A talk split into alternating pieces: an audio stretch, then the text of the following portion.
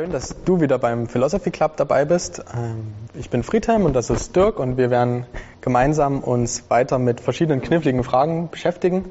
Wenn du irgendeine Frage hast, die dich beschäftigt, wo du schon immer mal eine Antwort wissen wolltest oder ja, wo du dich gefragt hast, wie das überhaupt sein kann, dann schick uns die Fragen. Ist hier eingeblendet die Adresse promoveo.jgdresden.de.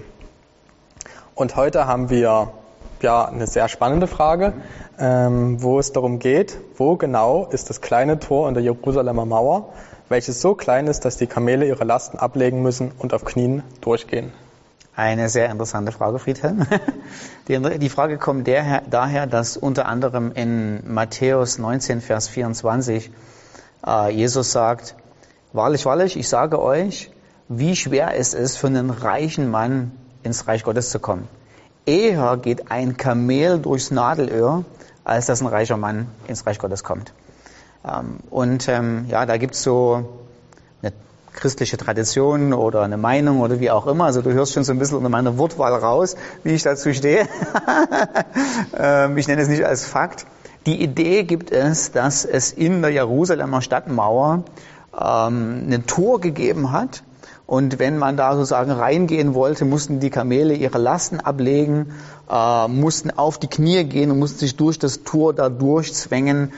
Und die interpretative, der interpretative Gedanke, der dahinter ist, ist, die Reichen kommen schon in den Himmel, aber sie müssen ihre Lasten ablegen, also ihre Lebenslasten oder ihren Reichtum und müssen aufknien, also in einem demütigen Gebet äh, zu Gott kommen und dann kommen sie doch ins Reich Gottes. So, nun ist Folgendes. Also erstens stimmt das, und ich habe euch sogar mal ein Bild mitgebracht, ähm, dass wie hier in Jerusalem ähm, die Städte in der Antike rundrum umgeben waren von großen Mauern und du kamst nicht rein, sondern du bist durchs Tor gegangen.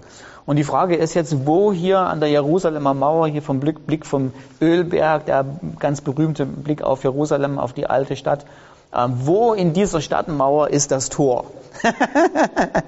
es ist nirgendwo. Ja? Also das Tor hat es nie gegeben, gibt es nicht und ich denke, wird auch nie geben, sondern das ist so ein bisschen eigentlich ein christlicher Mythos. Also ich weiß noch nicht, woher er eigentlich kommt. Ähm, irgendjemand hat sich das mal so ausgedacht, dass es dieses Tor gibt und seitdem wird es kopiert und kopiert, ähm, aber die Stadt hat es nie oder dieses Tor hat es nie gegeben. Ähm, wahrscheinlich oder es könnte sein, dass das zeitigste Mal, dass dieser Gedanke auftaucht, dass es dann ein Tor gegeben hat, wo die Kamele drunter durch müssen, ähm, war bei, eventuell bei Theophylakt, der 1107 gestorben ist, ein griechischer Bischof. Vielleicht da, vielleicht noch nicht mal da, vielleicht auch später. Das heißt, wenn überhaupt, ist es die zeitigste Indiz 12. Jahrhundert. Ähm, und so haben, wir haben das bei einer anderen beim anderen äh, Episode mal vom Philosophy Club äh, betrachtet, dass wenn du nach Indizien suchst, wie war es denn eigentlich im ersten Jahrhundert, wo ist das Tor, gab es das überhaupt, dann nützt dir das überhaupt nichts, wenn es das, das erste Mal der Indiz im 12. Jahrhundert auftaucht, also 1200 Jahre oder 1100 Jahre, äh, nachdem das überhaupt passiert ist. Ja, und vor allem, weil Jerusalem ja 70 nach Christus zerstört wurde. Ja, genau, genau. Das heißt, wenn überhaupt Theophylakt, woher weiß der das? Ja, also da braucht man schon ganz andere Indizien. Da braucht man den Kirchenvater oder dann brauchst du am besten noch, noch ein bisschen eher äh, Josephus oder irgendwelche Indizien um das erste Jahrhundert herum, wo dieses Tor beschrieben wird. Und es gibt keines, null, gar nichts. Ja. Ähm, und das wird auch jetzt gleich noch schlimmer. Nicht nur, dass wir null Indiz dafür haben, sondern es gibt auch noch Indizien dagegen, dass dieses Tor überhaupt jemals existiert hat. Indiz Nummer eins ist, dass Matthäus, Markus und Lukas jeweils das Nadelöhr, also der angebliche Name oder der angebliche Begriff für das Tor, jeweils mit ganz anderen Worten beschreiben. Wir gehen jetzt mal hin, zuerst zu Matthäus 19, Vers 24. Ähm, da heißt es, da sagt Jesus, ähm, es sei denn, dass ein Reicher eingeht in, hier muss ich gucken, äh, in das Tropematos Raphidos. Ähm, und die beiden äh, griechischen Begriffe heißen so viel wie das Bohrloch einer Nadel. Also merken wir uns einfach Bohrloch einer Nadel. Und dann gehen wir zu Markus, äh, zu Markus 10, Vers 25. Und Markus benutzt aber ein ganz anderes Wort. Markus benutzt das Wort ähm, Trumalias Raphidos. Also die Nadel ist dasselbe, oder das griechische Wort für die Nadel, aber das griechische Wort für, die, für das Loch ist es andere, ist es andere. Matthäus benutzt Bohrloch, Markus benutzt das Auge einer Nadel. Jetzt wird es gleich noch schlimmer, weil wenn wir zu Lukas gehen, nämlich zu Lukas 18, Vers 25, ähm, benutzt Lukas auch wieder ein anderes äh, Wort, und zwar, es sei denn, der Mann geht ein in das Trematos Be Belones. Das heißt, hier haben wir dasselbe, das, dasselbe Wort für Auge, äh, wie wir, wie es auch bei Markus haben, aber äh, das Wort für Nadel ist wieder anders.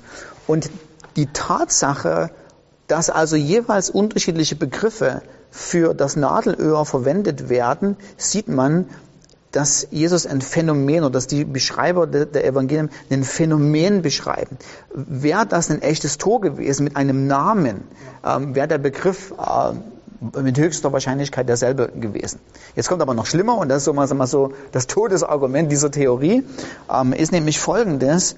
Mm, wir haben im babylonischen Talmud, also etwas später geschrieben, ähm, wo die Juden Kommentare über den alttestamentlichen Text geschrieben haben, haben wir eine ähnliche Beschreibung, dass ein großes Tier durch ein Nadelöhr gehen muss. Aber im babylonischen Talmud ist es nicht das Kamel, sondern ist es der Elefant. Also da wird was beschrieben, eine unmögliche Situation, heißt es, der Elefant geht durchs Nadelöhr. Und jetzt, wenn wir uns jetzt überlegen, ja, warum gibt es jetzt zwei unterschiedliche Begriffe? Warum sagen äh, äh, die Juden in Babylonien, der Elefant geht da durch und in, in Judäa oder Palästina äh, sagt man, das Kamel geht da durch? Und das ist relativ einfach äh, zu erklären. Nämlich die Idee dahinter ist, in Palästina ist das größte Tier, was du hast, das Kamel. Ähm, und die kleinste Öffnung, die man kennt, ist das Nadelöhr. In Babylonien ist es anders. In Babylonien hast du das größte Tier, was du hast, der Elefant, und aber auch das Nadelöhr, die kleinste Öffnung. Und das heißt, diese, diese Indizien zeigen darauf hin, dass es gar kein Tor gegeben hat, sondern was sie zeigen ist, dass Jesus beschreibt eine absolut unmögliche Situation. Also nimm dir, stell dir das größte Tier vor, was du kennst. Heute würde man vielleicht sagen, der Buckelwal oder wie auch immer. Ich weiß nicht, was das größte Tier ist. Meine Kinder fragen, ja. Aber irgend sowas wird es wahrscheinlich sein, irgendein Wal und der geht durchs Nadelöhr oder irgend sowas. Ne? So, und die Idee dahinter, es beschreibt etwas, es sagt, es ist unmöglich. Es geht nicht. Funktioniert nicht. Reicher Mann kommt nicht in den Himmel. Und jetzt, wenn wir uns mal die Stelle angucken, was will denn Jesus überhaupt damit sagen? Ähm, die Idee dahinter ist, dass der reiche Mann schon der gesegnetere Mann ist in, im Verständnis des, äh, im, im, jüdischen Verständnis im ersten Jahrhundert. Das heißt, der, der, reiche Mann, der ist schon so gesegnet, müsste es eigentlich einfacher haben dahin als alle anderen. Und alle anderen haben es noch schwerer. Und die Jünger, nachdem sie das hören, dass Jesus sagt, noch nicht mal der reiche Mann kommt ins Reich Gottes, sagen, meine Güte, wer kann dann gerettet werden? Ja. Und die Antwort ist, geht nicht. Mit Menschen ist unmöglich. Vor allen Dingen, weil der Reichere eben gerade noch gefragt hat, was muss ich tun, um ins Reich Gottes zu kommen? Ähm, und die Frage, die Antwort ist, du kannst nichts tun. Und dann kommt der Nachtrag, bei Menschen ist das unmöglich, aber bei Gott sind alle Dinge möglich. Das heißt, es kommen tatsächlich reiche Menschen im Himmel und Arme auch und alle zwischendrin auch. Aber wenn sie ins Reich Gottes kommen, hat das nichts, aber, aber absolut überhaupt nichts mit ihren Verdiensten, ihren Dingen, äh, ihrem Können oder ihrem Zuwirken zu tun, sondern es ist einzig und allein das Wirken Gottes aufgrund dessen, was er in Jesus Christus tut. Das heißt, diese, dieses Gleichnis legt die Grundlage ähm, für das, was später ähm, bei Paulus ganz klar wird, dass wir nämlich durch das, was Christus allein getan hat, gerechtfertigt werden dass es der souveränen Erwählung von Gott äh, zuzuschreiben ist, dass wir überhaupt zu Jesus kommen. Äh, es ist, wenn wir ins Reich Gottes kommen, ist nichts davon auf unserem Mist gewachsen, sondern ist alles und ausschließlich äh, auf Gott und seinem Wirken und seinem gnädigen Wirken in unserem Leben zuzuführen. Das ist es. Und kein Kamel. Alles klar. Ja. Spannend, vielen Dank ja. auf jeden Fall dafür. Ähm, ja, ich finde das schon sehr spannend, dass da dies, genau dieses Gleichnis auch nochmal in einem anderen Umfeld in, äh, besteht. Ja. Ich denke, das ist so für mich mit eines der stärksten Argumente. Ja. Genau, vielen Dank dafür. Ja. Und ja, wie gesagt, wenn ihr noch eine Frage habt, schreibt sie uns gerne und ansonsten bis zum nächsten Mal. Jo, bis bald.